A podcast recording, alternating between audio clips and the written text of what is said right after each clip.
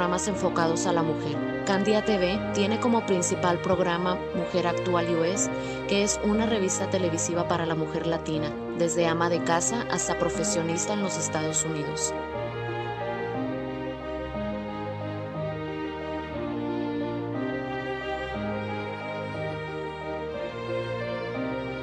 Candia TV, todo para la mujer. Candia TV transmite desde Riverside, California, en los Estados Unidos.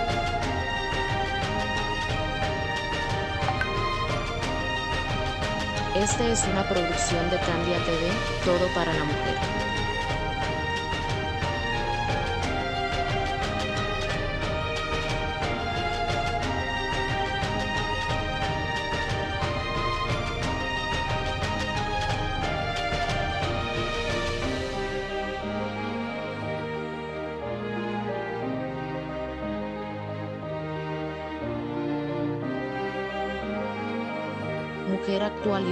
la revista televisiva para la mujer latina en Estados Unidos.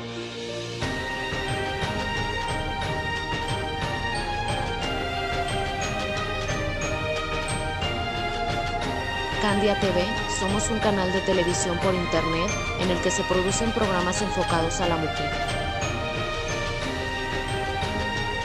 Candia TV tiene como principal programa Mujer Actual US, que es una revista televisiva para la mujer latina, desde ama de casa hasta profesionista en los Estados Unidos.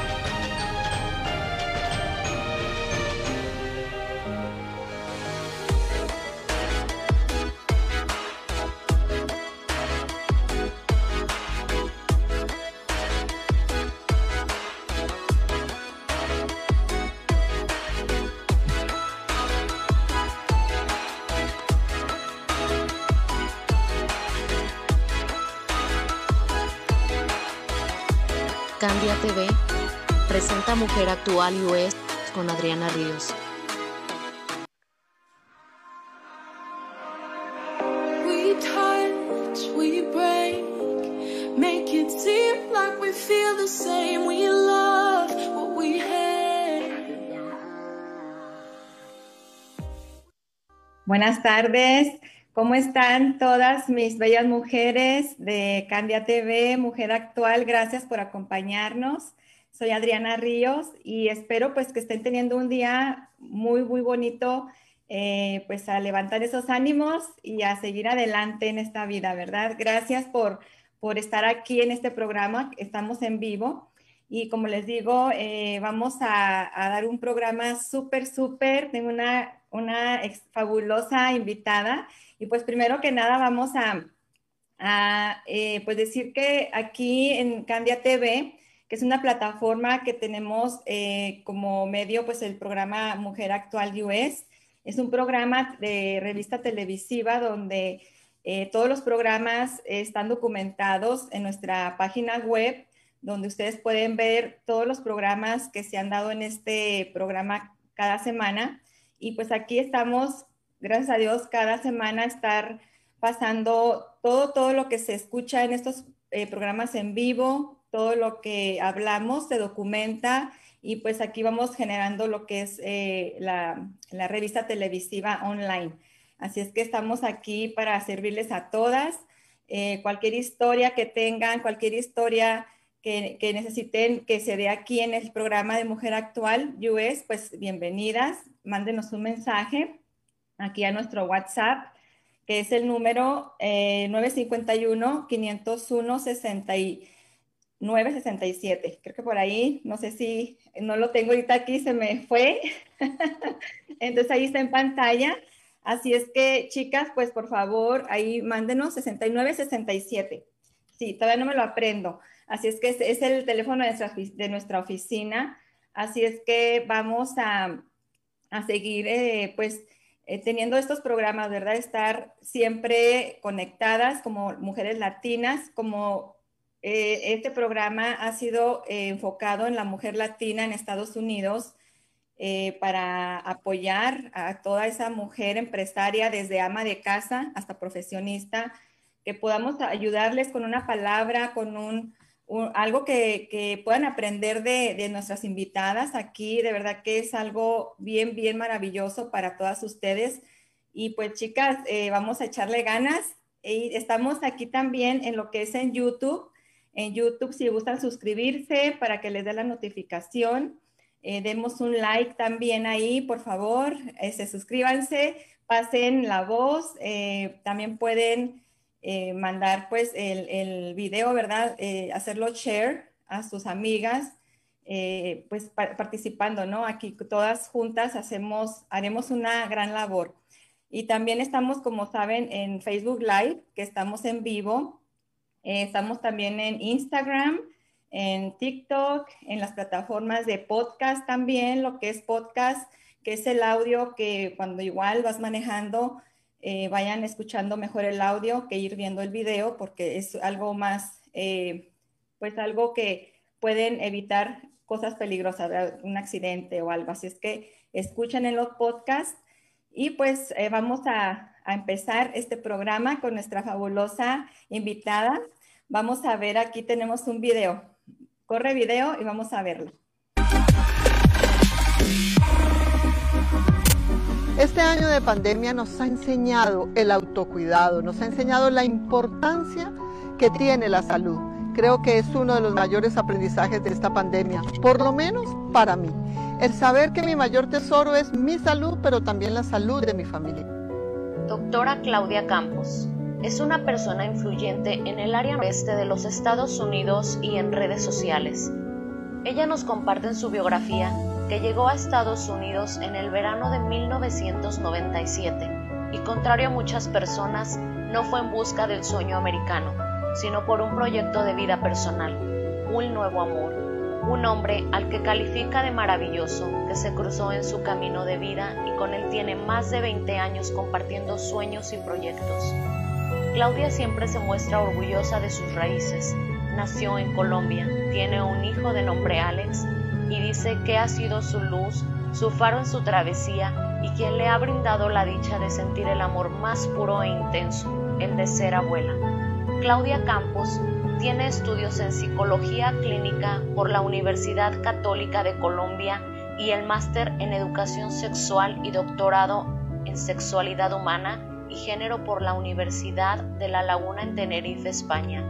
También ha realizado diversos cursos que han complementado su práctica profesional en Reiki y programación neurolingüística, con más de 25 años ejerciendo en la psicología clínica, salud emocional, salud sexual y reproductiva. Tiene una misión profesional y personal que ha liderado desde hace muchos años y que se ha convertido en una de sus principales metas, luchar por sacar la violencia doméstica de la vida cotidiana de las mujeres y por defender el derecho a una vida sin miedo y sin dolor, abogar porque hombres y mujeres vivan relaciones de pareja sanas y con equidad. En una entrevista para el Tiempo Latino, la doctora Claudia compartió su vida. Dice que fue madre adolescente, a los 16 años quedó embarazada en su natal Colombia, se casó con el padre de su hijo y 10 años después se divorció. Crió a su hijo Alex como madre soltera. Claudia es la menor de dos hermanas y siempre agradece el apoyo que le dieron sus padres quienes ya fallecieron. Estando casada, mi padre me impulsó a seguir una carrera, ayudándome a pagar los estudios y permitiendo que mi esposo y yo viviéramos con ellos los primeros años, mencionó la doctora durante la entrevista. También dijo que de niña había estudiado en una escuela de monjas, por lo que nunca recibió ningún tipo de educación sexual. Tras su divorcio, se dio cuenta que había vivido una relación de abuso emocional. Dijo que no se reconocía abusada hasta que analizó todas las características como los celos y el control que tuvieron un impacto muy fuerte en su vida, en su autoestima y valor como mujer. Muchas veces quiso salir de esa situación, pero el miedo y la presión social la frenaban. Miles de veces escuchó, sola no podrá salir adelante.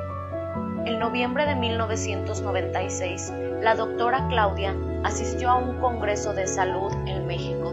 Allí conoció al que ahora es su esposo, el costarricense Carlos Ugarte, de Maryland. Recuerda que en él encontró de nuevo el amor. Dijo en julio de 1997 se casó y emigró a Estados Unidos. Sé lo que es empezar de cero y llorar por el hijo en la distancia, dijo. Su hijo Alex tenía 18 años y en ese entonces se rehusó a viajar. Dos años después decidió emigrar. Alex se casó con la periodista Juliana Monsalve, con la que tiene un hijo, Lucas, quien le roban el corazón a la doctora Campos. El amor que se siente por los nietos es inexplicable. Doctora Claudia Campos, la mujer actual que es, nos lleva al reconocimiento de su magnífico trabajo y una lucha constante por la educación y empoderamiento de la mujer. Nos llena de orgullo tenerla en Mujer Actual US. Bienvenida, doctora Claudia Campos. Ay, Dios mío. Ay, no, un abrazo, Adriana. Qué presentación más hermosa. Uy, me hicieron me hicieron, me sorprendieron, la verdad, qué lindo y qué presentación más hermosa. Gracias, gracias por recordarme eh, el por qué somos latinas, eh, por qué estamos acá, por qué ser inmigrantes y por qué la lucha de las mujeres es tan importante. Así que de verdad, gracias, hermoso, hermoso video. Muchas gracias. No, gracias a usted, doctora Claudia. Eh, por estar en este espacio, dar su tiempo, esa ahorita de su tiempo que nos va a regalar, eh, pues para enseñar aquí con algunas palabras, ¿verdad? Para nosotras las latinas. Y es un honor tenerla aquí, es un honor y qué bueno que le gustó, que, que es, es algo muy bonito para usted y espero que pues casi la hicimos llorar, yo creo, dice. Sí, me, llenaron los ojos de, de lágrimas, de la emoción, de ver. Y bueno, ahí lo que pasa es que, bueno, faltó un pequeño detalle que también lo tengo que compartir, y es que ya no es solo un nieto, sino dos. Ya llegó Valentina a la vida de nosotros también. Ay, mire, qué emoción, qué bendición, ya dos nietos. La sí, ya dos nietos. Eh, creo que es el mejor título que me han dado, el de abuelita, el de tita, me dicen tita.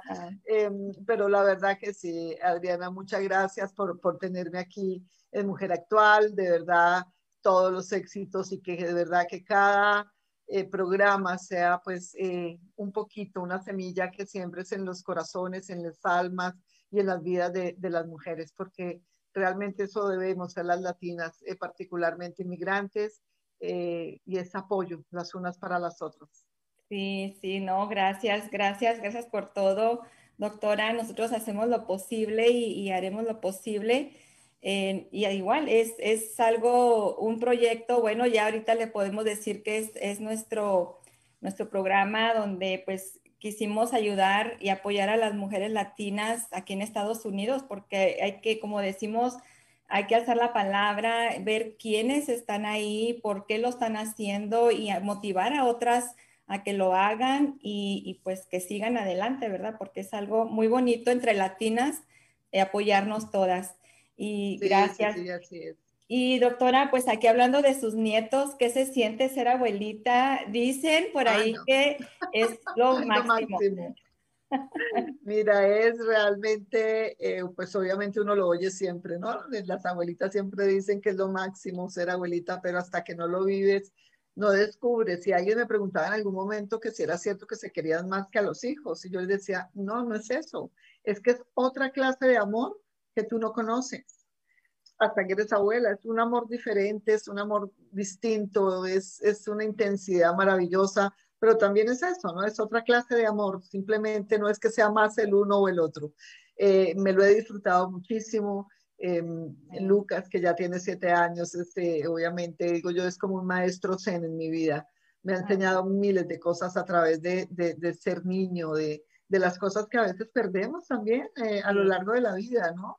Que es esa espontaneidad, esa flexibilidad de, de poder eh, ver en todo, en todo maravilla, risa, juego, el, el tranquilos. Eh, yo digo, wow, ¿por qué será que los adultos nos volvemos a veces tan rígidos? Sí, no, y sí, dicen que porque como a veces los papás, cuando somos papás, no es el mismo tiempo que les da uno a los nietos como cuando los hijos, ¿no? Que los hijos, es lo que he escuchado, que a los hijos se les da otro tipo de, enseñanzas de tiempo, que es cuando el papá está trabajando, la mamá no tiene la chance, también corriendo, corriendo para todos lados. Y el nieto es cuando ya tiene uno más el tiempo, ¿no? De, convivir con ellos. Eso es ah, lo que dicen, creo. Y con otra, y con, y con otra, y con otra eh, tranquilidad para uno, ¿no? Y es que no es uno el que tiene que educar, sino malcriar. sí, ¿verdad? Eh, no, es no mentiras, Pero, pero sí, obviamente uno está dedicado a amarlos y a consentirlos y, y a darles gusto. Y, entonces es, es, otra, otra etapa de la vida maravillosa y de verdad yo me siento muy bendecida, Adriana, eh, con la familia que tengo y bueno, pues con la historia que definitivamente me ha hecho crecer como mujer y en este país. Y ahora eh, acabo de cumplir en esta semana precisamente 24 años de haber llegado a este país y, también he encontrado cosas maravillosas como inmigrante. Muchas felicidades, doctora. Creo que su, historia y su camino recorrido todos estos años ha sido de muchas experiencias, de, de mucha eh, pues sabiduría, que usted tiene mucho conocimiento y eso pues créame que la felicito todos estos años que siguió adelante y enseñando, ayudando a muchas parejas, porque también es, es eh, eh, terapista, ¿no? Parejas. Sí, sí. Y, este, ¿cómo la, cómo, ¿Qué fue lo que le hizo a usted, doctora, escoger esta carrera de, de doctorado o de sexualidad, de terapista en mm. parejas? Mm. Mira, eh, Adriana, no, sé exactamente en qué momento eh, em, emprendí ese, digamos, como, como esa carrera.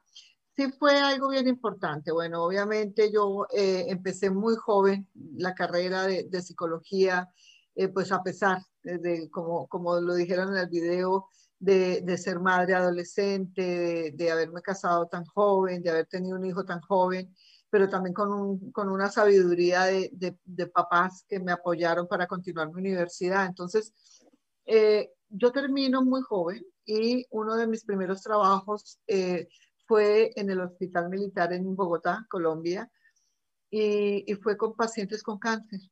Eh, trabajaba con mujeres con cáncer de seno, o sea, fue como ese primer inicio de mi trabajo, un trabajo que amé y hasta el sol de hoy. De hecho, Hoy pertenezco también a la junta directiva de una organización eh, aquí en el área metropolitana de Washington, D.C., que trabaja para mujeres con cáncer, que se llama Nueva Vida. Y, creo que nunca dejé esa parte de ahí. Pero volviendo a tu pregunta, el por qué eh, hablo de esto es porque cuando yo empiezo a darme cuenta, por ejemplo, con las mujeres en ese entonces, era pues obviamente, te estoy hablando ya casi hace 30 años, un poco más, Em, la mastectomía en las mujeres, el cómo cambiaba su esquema corporal, cómo ellas mismas cambiaban su imagen, la sexualidad, cómo muchas parejas se, desbarataban, pues porque definitivamente no tenían como el apoyo emocional de cómo sobrellevar eh, un, tema como este. Entonces ahí es cuando empiezo yo a darme cuenta de que necesitaba saber un poco más acerca de sexualidad. Empecé a trabajar todo el tema de cuerpo, me encanta todo el trabajo de cuerpo, de aceptación, de autoestima, de autovaloración.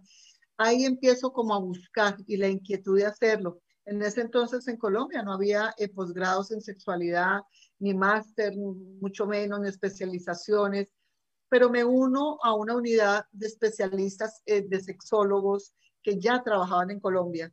Eh, de hecho, pues personas muy reconocidas también en los medios en, Colombia y eh, me uno a ellos a aprender de ellos. Fueron mis mentores y ahí comencé como, como estas dos líneas, ¿no? Como el, el, por un lado esta parte emocional, yo siempre digo que es increíble, pero en mi vida porque hice un curso de tanatología, todo lo que tiene que ver con la muerte y con los duelos, porque trabajaba con pacientes terminales en ese momento.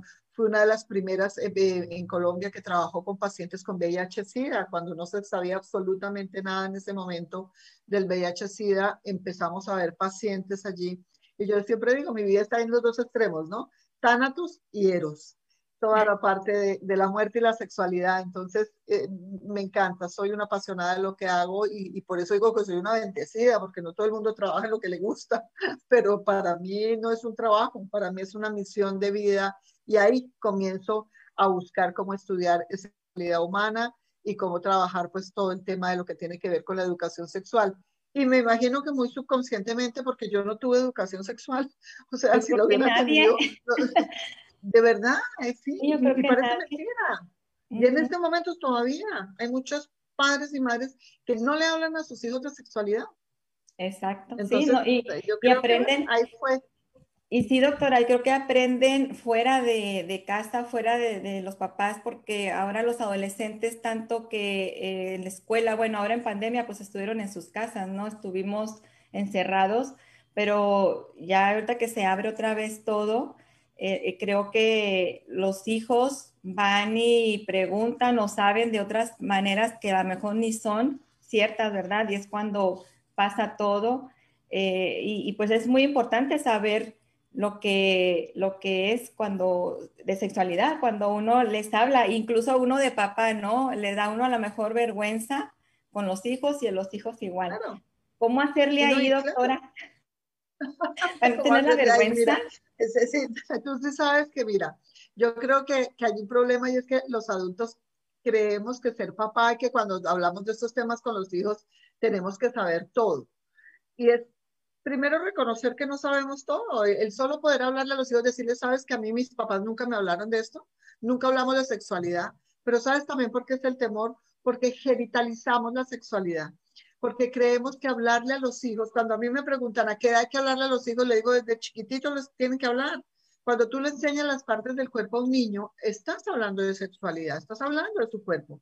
Pero si tú te das cuenta, le enseñan todo, ¿no? este, los ojitos, la nariz, la boquita, los niños muestran todo divino, el ombligo y después la rodilla, pues como que mutilan los muchachitos. Y si le enseñan los genitales, olvídate que les van a decir pene, les van a decir vulva, les van a decir vagina, no.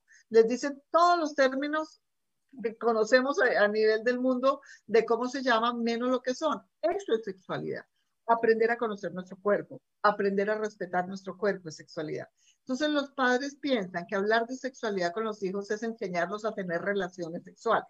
¿Y ah. saben qué, papitos? Ellos solitos van a aprender, crean. Eso no es lo que tú tienes que enseñarle. Tenemos es que enseñarle la responsabilidad sexual a un adolescente. Tenemos que hablarles del amor, tenemos que hablarles del respeto a las mujeres y a los hombres. Tenemos que hablarles pues, de, de su identidad sexual, de su orientación sexual. Eso es lo que se habla con los hijos de, los valores que tú como familia también quieres inculcar en tus hijos, son importantes hablarlos desde, desde muy pequeños, pero los papás piensan que educar sexualmente es enseñarles a tener relaciones sexuales y créanme, papitos, que eso no es. No es. Wow, mire, qué tan importante esa información porque es lo que uno piensa, ¿no? ¿Qué va a enseñarles uno? ¿Qué les va a decir? Pero pues sí, es lógico enseñarles el amor, el amor propio, el amor que, ellos se tengan que, cómo defender también, ¿no? De, todo lo que pueda pasar alrededor, el cómo, cómo defenderse.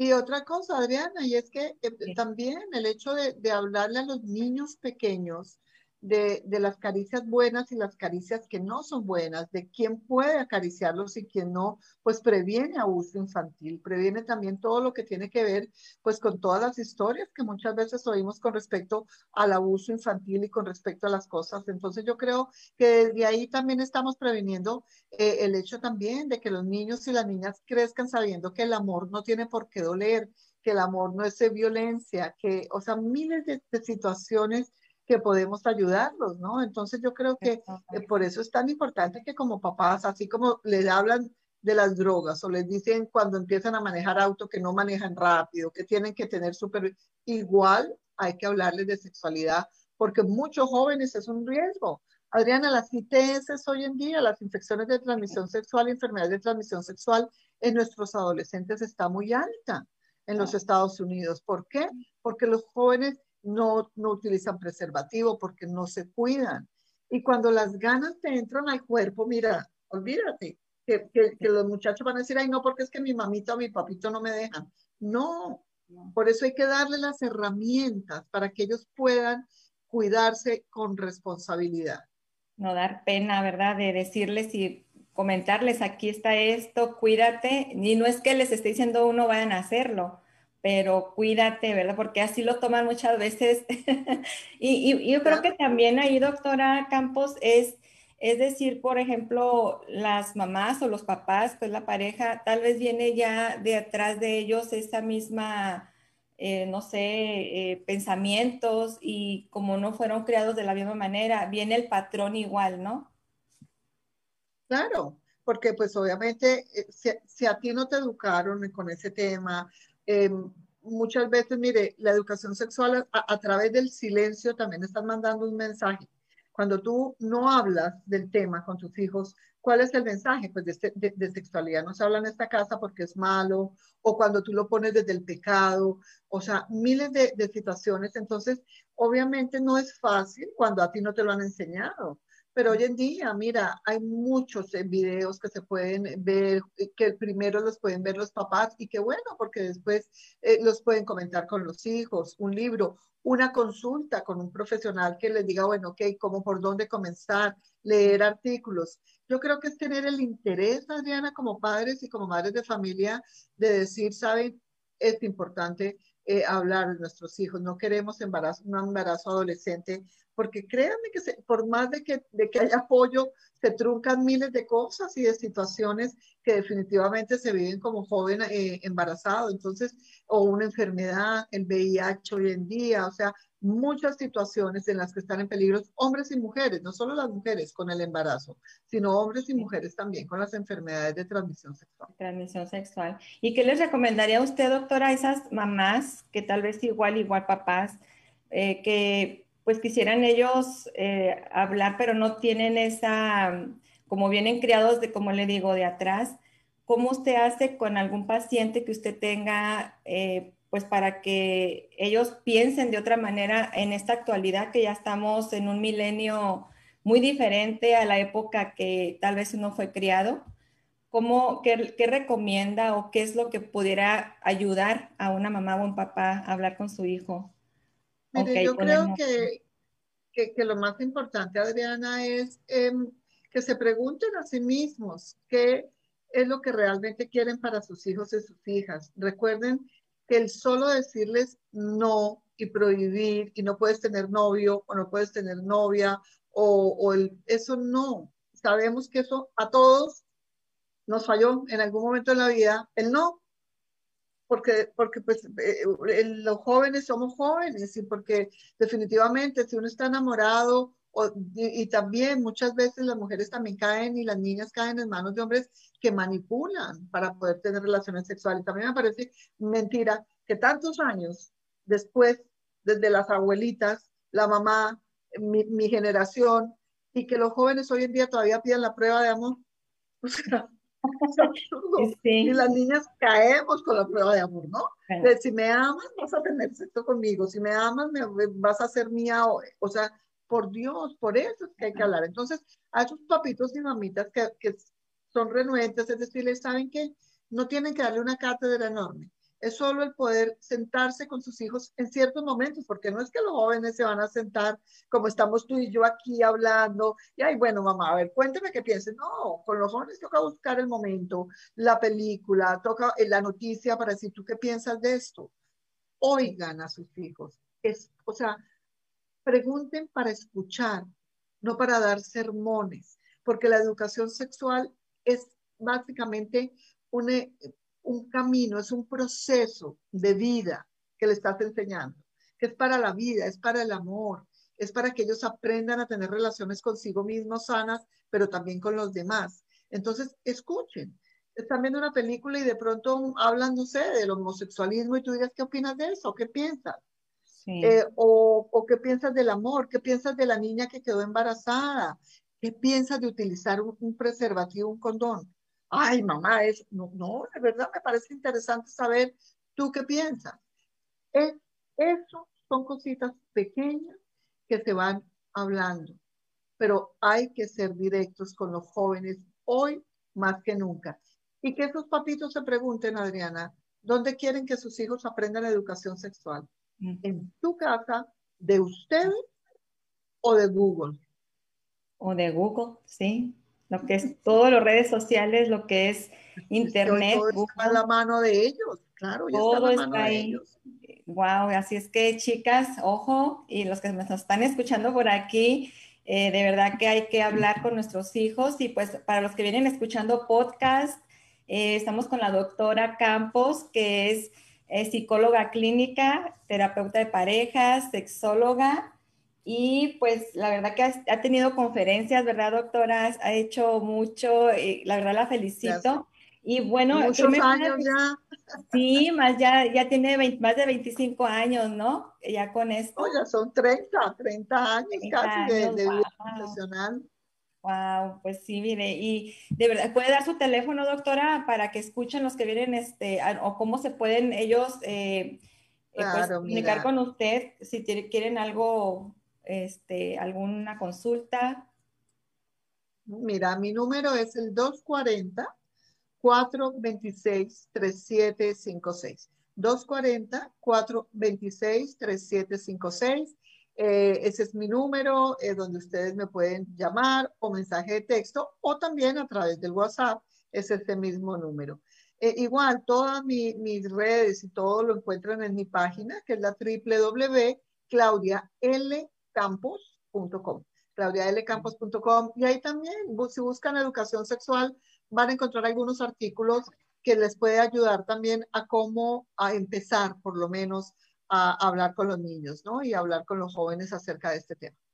Así, así para que la sigan a la doctora Campos ahí en su página, que da, yo, le, yo he visto que tiene eh, videos, hace videos por ahí, enseña y habla, ¿no? Sobre las situaciones y pues en esta pandemia, doctora, ¿cómo usted, imagínese encerrados, todas esas personas que nos quedamos, cuánta estrés, depresión, imagínese ahora con las parejas que supuestamente hubo rumores y dijeron las noticias que había hasta violencia doméstica, violencia emocional.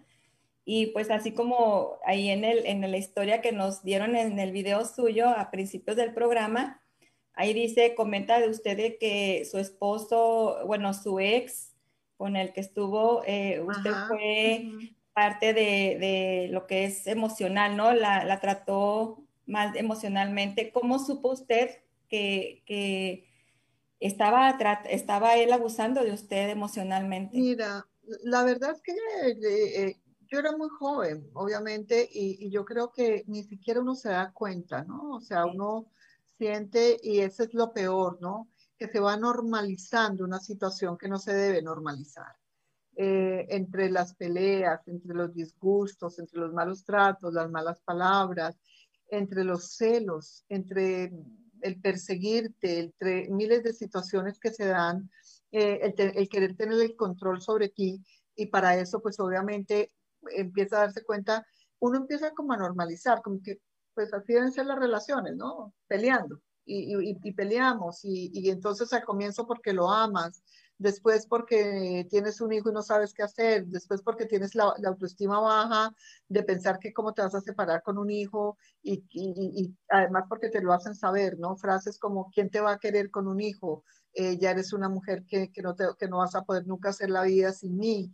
Y yo creo que también pues tiene que ver un poco con todas esas dependencias emocionales que uno va haciendo a lo largo de la vida, las codependencias que uno va haciendo, que va normalizando situaciones porque le da a uno angustia y miedo eh, enfrentar una realidad. Entonces, yo creo que en, en, el momento en que obviamente ya empiezo yo pues a madurar más, a, a, darme cuenta que pues eso no era lo que yo quería para mí, pues empiezo a tomar ya decisiones mucho más fuertes. Sin embargo, yo creo que fue muchos, no sé si mucho tiempo, pero algún tiempo después, cuando yo ya le puse nombre a lo que yo había vivido en mi relación y era, fui una mujer víctima de violencia doméstica, eh, no de golpes, pero sí emocional. Y verbal, que es la característica más común hoy en día y particularmente las mujeres aquí en los Estados Unidos, porque muchos hombres saben que en este país las leyes son muy duras con respecto al tema. Entonces ellos saben que golpearlas, por ahí no lo hacen, pero sí es el maltrato emocional. Recordemos que la violencia eh, en las relaciones de pareja tiene que ver es con el tener el poder y el control sobre, sobre su víctima, ¿no? Sobre, sobre la esposa, sobre, entonces, o sobre el esposo, porque también se da en doble vía, aunque sigue siendo pues eh, un porcentaje mucho mayor en las mujeres que en los hombres la violencia y el abuso eh, intrafamiliar. Sí, porque he visto varios casos y de verdad que hay veces que uno como mujer, como dice usted, hay mujeres que dicen, esto es normal. Yo, o sea, uno puede hablarles, decirles y comentarles, no, fíjate que esto, el otro. Eh, durante la plática a veces se dan cuenta de que, pues, dicen, no, tal vez me están este, abusando psicológicamente, emocionalmente, pero no se dan cuenta que eso viene siendo, porque piensan que es normal, ¿no? Es normal lo que, lo que ellas, su matrimonio es normal y yo creo que en ese abuso, pues sí es algo que, que deberían como de hacer algo, ¿no? Es porque no quieren ir a ningún psicólogo. A veces dicen, es que yo no necesito psicólogo. No estoy loco o no estoy loca. y sí, y qué importancia es, ¿no? Saber cuál es, cuál es la, la el inicio de donde dice usted eh, como doctora, aquí te están este, abusando emocionalmente. O sea. Mira, es que, es que, eh, el reconocernos eh, dentro de, mira, el amor desafortunadamente se ha idealizado mucho, ¿no? Y también el, el amor tiene pues como, como vertientes importantes. Eh, una cosa es el amor romántico y otra es la dependencia emocional.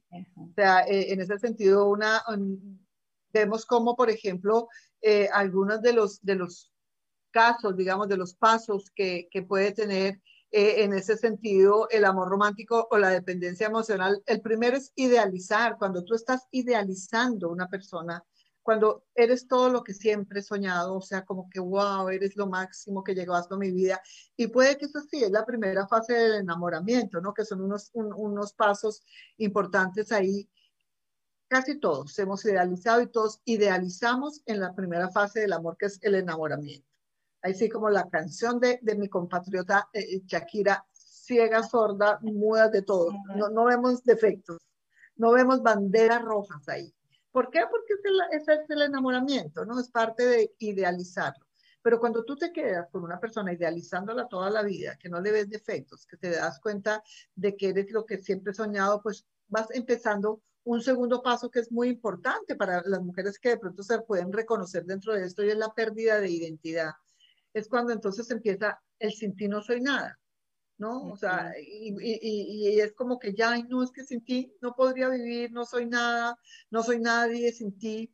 Esa parte de, de perder esa identidad, vamos también como volviéndonos seres fantasmas, ¿no? Como que andamos al lado del otro, pero como que nadie nos ve, como invisibles. Entonces, esto también va llevando a las relaciones tóxicas, que es un tercer punto entre, entre ver entre estas idealizaciones y estos mitos también del amor romántico, ¿no? Entonces es una relación tóxica, una relación que tú sientes que, que te hace llorar, que, que necesitas eh, estar como todo el tiempo demandando y rogando que te amen, que te quieran, que no te traten así, que por qué lo haces. Entonces, obviamente, ahí pues es, es un punto importante, que lleva también a la necesidad pues eh, de, de afecto, ¿no? O sea, para muchas personas que están en esas relaciones es por esa necesidad de afecto, ¿no? De, de, de nadie me va a amar como tú. Eh, y, y, ahí es donde necesitamos comenzar a trabajar muchísimo. Y pues por último, el pánico a la ruptura, ¿no? Hay personas, mira, miles de personas eh, eh, en, pareja pueden darse cuenta, sí, no, no decimos que la ruptura no duela, son, son duelos, son pérdidas, pero cuando tú sientes ese miedo, ese pánico a seguir sin el otro, cuando tú dices, no, es que prefiero morirme a estar sin él o estar sin ella, estás en una relación de dependencia emocional, no de amor. Eso es obsesión, eso es una relación tóxica, no es el amor. El amor no tiene por qué doler en esta forma. Yo no digo que no peleen, porque las relaciones de pareja siempre hay desacuerdos. Estoy hablando de cuando tenemos esta toxicidad, de que, de que no puedo respirar sin el otro. Eso no es amor. O que si hacen algo, doctora, por ejemplo, la mujer, que si hace algo, el esposo se enoja o que tiene el control de que, que se pone, que se, a dónde vas, porque te fuiste, a qué hora llegaste. Eso también pues ya es tóxico, ¿no? En una relación de, de celos, se le podría decir celos, y no lo miran, no ven las mujeres que están en esa relación tóxica, lo pueden ver normal y es algo que pues ya, como dice usted, llegan después a la ruptura y se dan cuenta que eso no era para ellas, ¿no? Y, mira, y la gráfica que está apareciendo ahora en pantalla es, es, bien importante que, que, la gente entienda. ¿Por qué? Porque em, antes eh, se hablaba muchísimo, ¿no? recuerde que también uno de los mitos que más hemos oído es el famoso de la media naranja, ¿no? De que, ay, estoy buscando mi media naranja. No, ya sabemos que no somos media de nadie. Somos naranjitas completas en busca de otra naranja.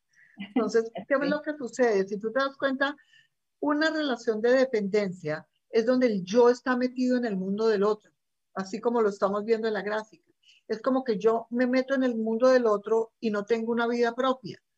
Una relación sana es donde tú tienes tu, naranja completa, tu redondel completo, el tú también y hay un espacio en la mitad que es nosotros. Ese es el punto de intersección de los mundos, tanto tuyo como mío. Ese es el mundo que estamos construyendo, pero es un pedazo. El resto es lo que tú haces contigo, con tu tiempo libre, con tus gustos, con tu, con tu carrera, con tu trabajo, eh, con tus amigas, con tus amigos. Eso es el mundo que nos pero cuando tú te metes dentro del mundo del otro, por supuesto, cuando hay una ruptura, tú te quedas sin piso porque dices, ¿y ahora yo qué hago? Y te entregué toda mi vida. Y eso no debe ser. Wow, qué interesante, ¿no? Y es muy, muy, gracias por esa información, doctora, que yo creo que aquí nuestras, eh, nuestras eh, mujeres que nos están viendo ahorita aquí en este programa, pues a lo mejor tendrán alguna amiga, alguien que necesite la información, porque es cuando a veces no se sabe en qué, en qué situación está, ¿no? Porque puede pensar que para todo es normal, la que es feliz es feliz porque le fue, tuvo suerte, la otra porque, entonces eso ya es parte de que puedan ellas ir a investigar, ¿no? Tener una terapeuta, alguien que las guíe, a ver si es que sí, están bien o qué, es, qué está pasando en su relación, ¿no? Como en su pareja, que no sea tóxico. Y mira, aquí tenemos, vamos a hacer algunos mensajes. Eh, si tienen alguna pregunta por ahí, chicas, eh, que se nos están viendo en pantalla, ahorita en vivo, pues mándenos eh, mensajes. Igual si ven el, el video en, grabado, pues nos pueden mandar mensajes para cualquier este, pregunta.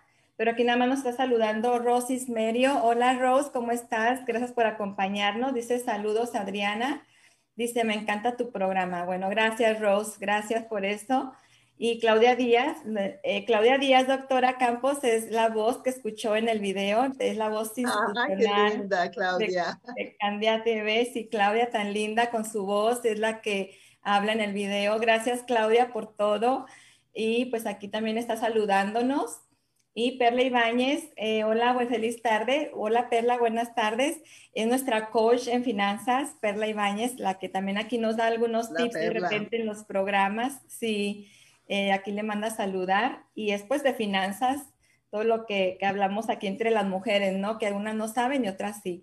Así es que, pues ahorita creo que son todos los, los saludos. A ver si por ahí me aparecen. No me han estado apareciendo todos, ojalá que me aparezcan si es que hay más. Bueno, doctora, y bueno, tengo una duda porque he escuchado también eh, entre amigas, entre lo que es las mujeres, ¿no?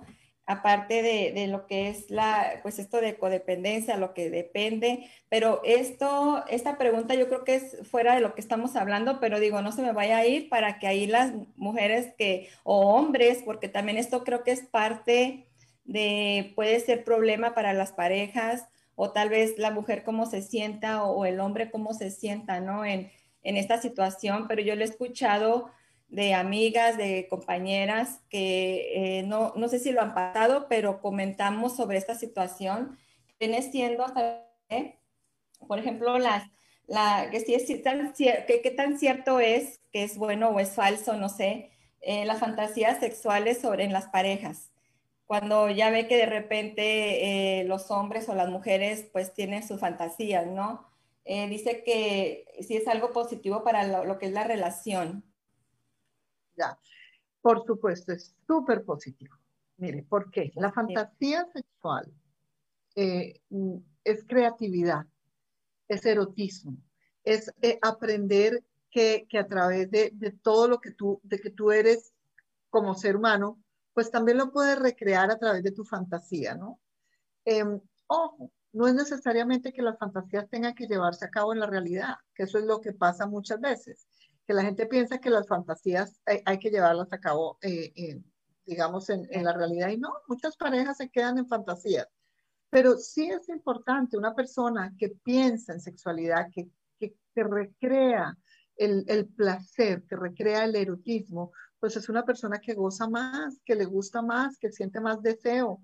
Y esto particularmente para las mujeres. Los hombres, las investigaciones dicen que entre cinco y seis veces al día piensan en algo sexual. Y muchas mujeres a veces dicen, jamás pienso en algo sexual. De hecho, no hay sino que ir, eh, eh, Adriana, a, un chat de, de, de hombres que, que, tengan amigos que sean solo los hombres, a un chat de hombres, ¿y qué hay? Mire la vieja, los, la, la, la, de la, la de la cola así, la de los senos así, la no sé qué, mire eso, las palabras que dicen, las risas. Y va uno al chat de las mujeres y resulta que hay, ¿te gustan estos zapatos? Mira, ¿no? Y si tienes niños, es mira que encontré este parque infantil para tal cosa, mira que... O totalmente distinta en la manera como nosotros eh, lo abordamos. Entonces, por eso, una de las cosas que se, que se hace muchísimo en, en, sexualidad cuando una mujer tiene bajo deseo sexual es aprende a recrear la fantasía. Pero resulta que las mujeres también nos inventamos, porque como nos encanta culparnos y nos encanta sentirnos mal por muchas cosas, es, ay, no, porque es que eso es como infidelidad, pensar en otra persona o pensar en el artista que me gusta o, bueno, entonces fantaseé con su mismo marido cuando la pasaban delicioso.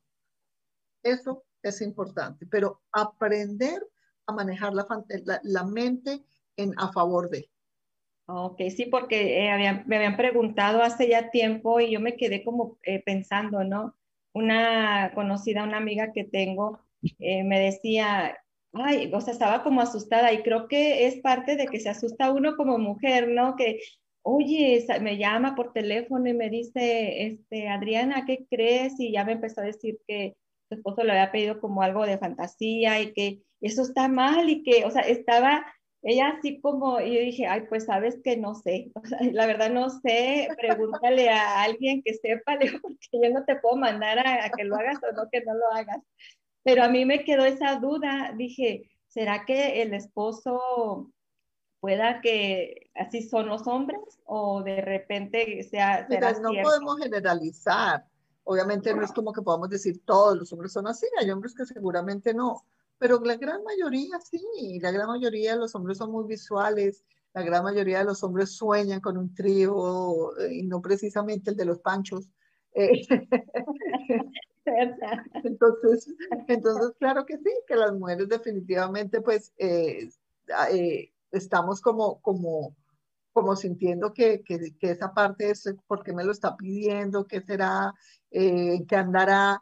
Y no, es háblenlo, o sea, eh, obviamente nadie puede obligarte a hacer nada que no quieres, ¿no? Eh, también es importante entender que muchas mujeres eh, a veces se acceden a tener este estilo de fantasías como un trío, por ejemplo, con, con, con, otra persona, con otra mujer y eso, y después no saben cómo manejar eso, ¿no? Porque o sienten celos, se sienten mal. Eso necesita de una madurez en la relación. Ninguna, ninguna situación de estas te va a arreglar una relación de pareja que esté mal hay personas que dicen, bueno, hagámoslo pues para ver si de pronto se me arregla la relación. No. Entonces, e, es importante simplemente poder hablarlo, pero no, no es anormal, no es que el, el marido esté pervertido. No, es una cosa que es, eh, digamos, normal, em, pero también puede que para ti no lo sea y es válido decir no, ¿no? Recuerden que en sexualidad todo es válido siempre y cuando esté de acuerdo tú, la otra persona y que no se haga daño ninguno. Ninguno. Sí, es bueno saber porque puede ser que a veces volvamos a lo, volvamos a lo mismo, es de que las puedan este, obligar, controlar, el control, ¿no? Que lleva, dependiendo si sea el hombre o sea la mujer, ahí depende de quién se lleve el control y que diga, no, pues obligarlo, ¿no? Obligarla. O manipular, ¿no? Porque la manipulación es una manera de control de, de, la manipulación, de, ah, porque, no, a mí me gusta y entonces eh, si no me busco otra que le guste, eso es manipulación y eso no es sano, ¿no? Porque igual cuando se toman decisiones importantes con respecto a ti misma y a, y a tu goce, tu disfrute y a tu sexualidad, pues tiene que estar tú convencida de lo que quieres hacer. No te quiere. Y es también, doctora, es como tener esa comunicación, ¿no? Como dijo hace, hace ratito, eh, es tener la comunicación entre pareja, porque si no hay comunicación, yo creo que ahí ya el diálogo y lo que se comunica entre pareja, creo que ya no, no se llevarían a un acuerdo si, si no se habla antes, ¿no? De, de cualquier cosa que quieran hacer, ¿no? Y que uno no quiera, el otro sí quiera. Claro, es, es, como todo, mira, y no solamente pues en algo como, digamos, como, como, como una fantasía, digamos, en ese sentido. Eh, las, las, parejas no se comunican sexualmente, las parejas no hablan del tema sexual, porque también lo dejan mucho, ah, y, y, particularmente las mujeres, dejamos mucho como al amor, ¿no? Como, como ay, no, él, si, me, si él me ama, va a saber lo que me gusta. No, mis corazones lindas, no vas a ver lo que nos gusta, porque la única que sabe lo que te gusta eres tú. Él puede que piense que le encanta que le acaricie la mano aquí y resulta que tú dices, eso no me hace nada. Bueno, pues díselo, porque ¿cómo lo van a adivinar si no son, no son magos? Eso sí es cierto. De hablar, decirlos, me gusta, no me gusta, eh, pero sí, claro, pero no lo hablamos. Sí, sí, Déjeme, aquí tienen una pregunta. O dice que uh, Perla dice una charla muy interesante, llena. Perla, pues pregunta, pregunta aquí este, la doctora Campos. Aprovechen, aprovechen. Sí, aprovechen porque nos faltan unos cinco minutos ya para terminar el, el programa. Increíble, Nuestra querida invitada, doctora, este, se va a ir. Este, tiene ahorita otra cita y la, le agradecemos mucho el, el estar no, aquí. Adriana. Mire, tenemos otra, otra aquí, este, dice Max Chaparro, dice, saludos. Doctora Claudia, felicidades por hablar del término de la educación sexual con los hijos. Es difícil como padre, pero tenemos que hacerlo para evitar consecuencias.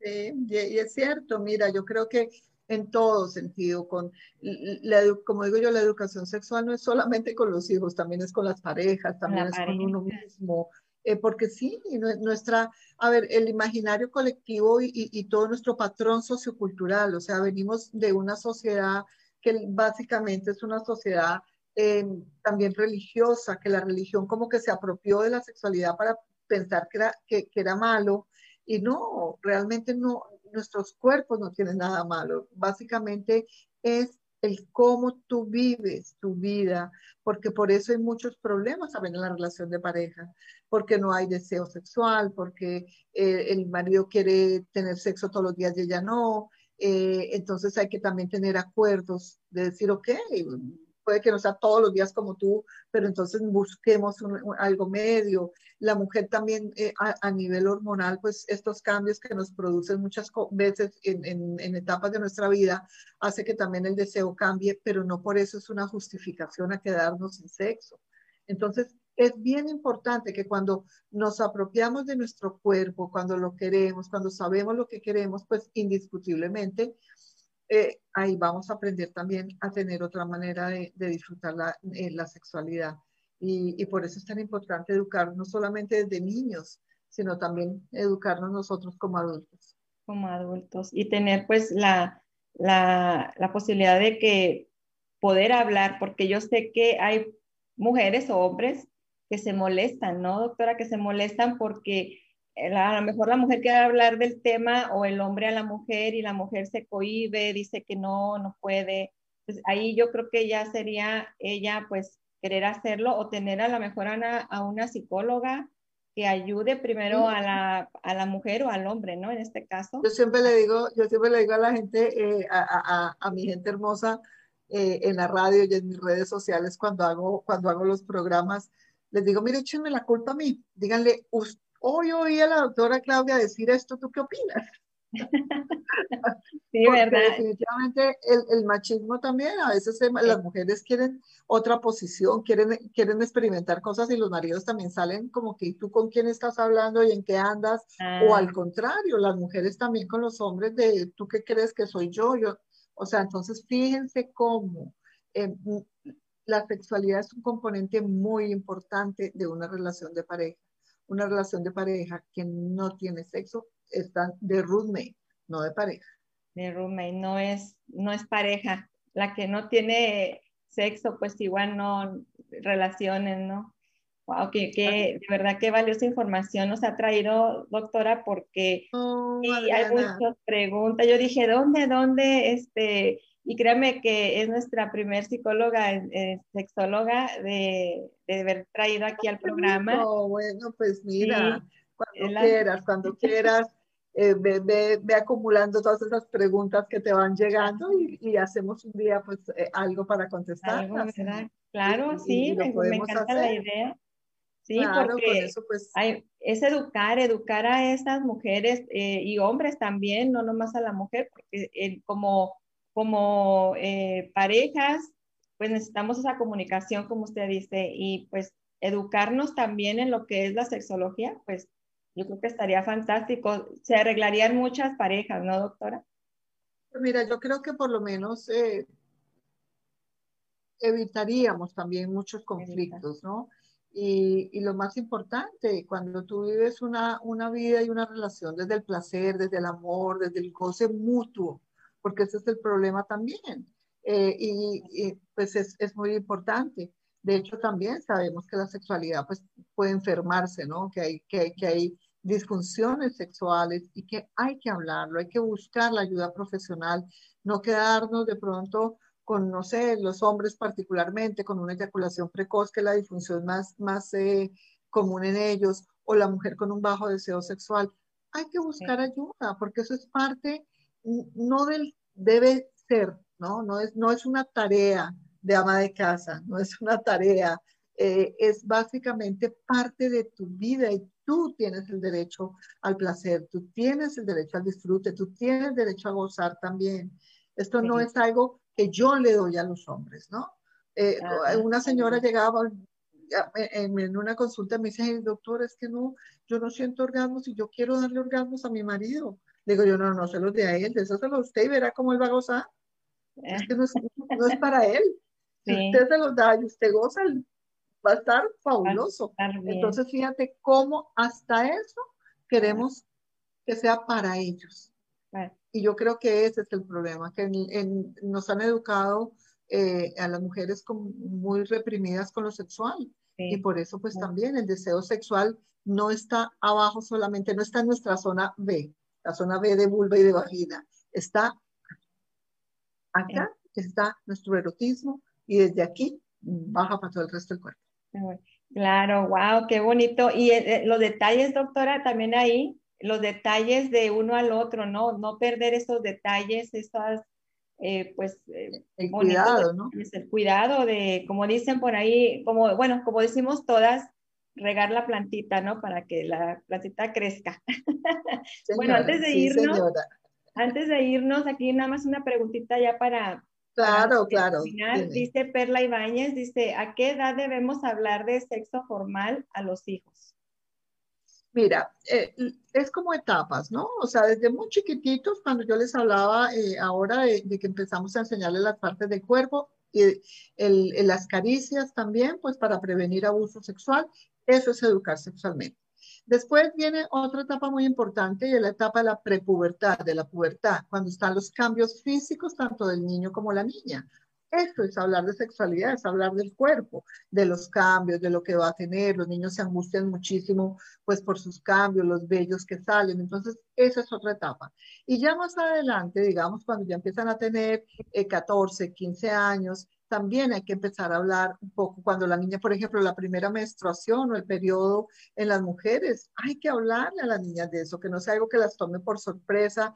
Y ahí, a partir de ahí, también empezar a hablar del amor, por ejemplo, de que te vas a enamorar algún día, te va a gustar un muchacho, o te va a gustar una nena, o te va a gustar lo que te guste en ese sentido. Es cómo abrir, el, digamos, la comunicación a que ellos sepan que con mamá o con papá se puede hablar de ese tema. Entonces, fíjate cómo por etapas tú puedes ir in, introduciendo ciertos temas.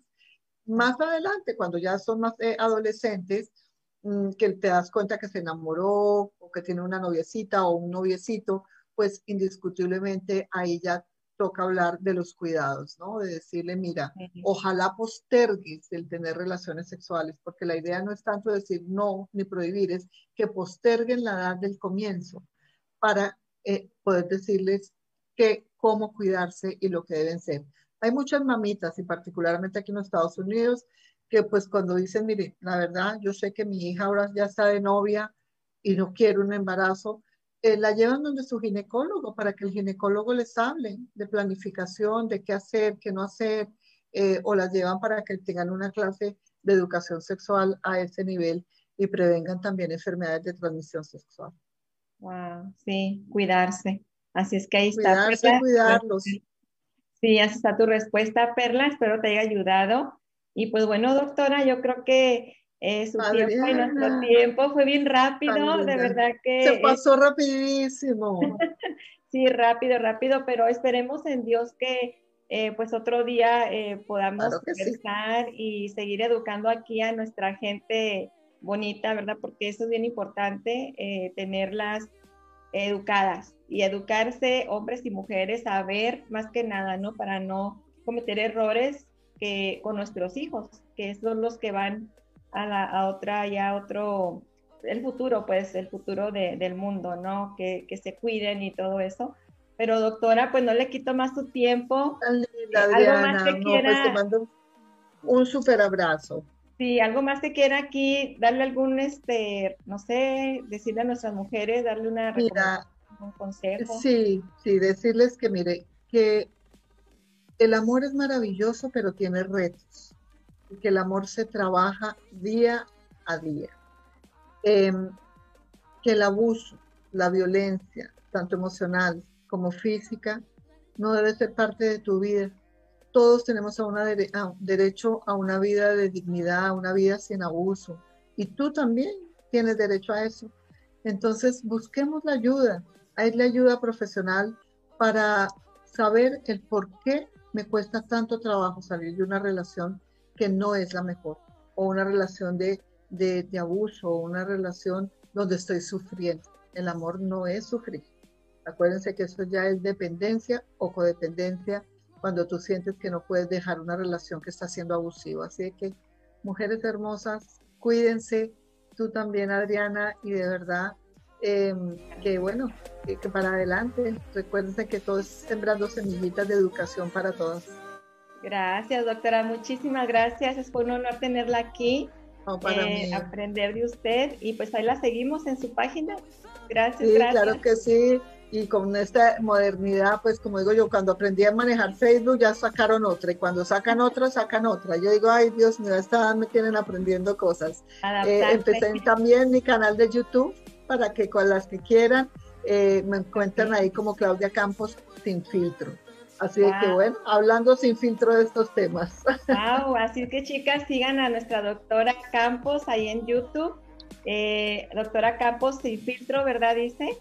Y ahí está. sí, sí, mire, sí, mire estos videos, eh, ahí los tiene y pues ahí la vamos a seguir porque queremos seguir Creo que sí, Adrián. aprendiendo. Pues, Gracias. un abrazo. Un abrazo. Cuídense mucho y de verdad siempre recuerden que, que las reamos. Gracias, doctora. Muchas gracias. Un placer. You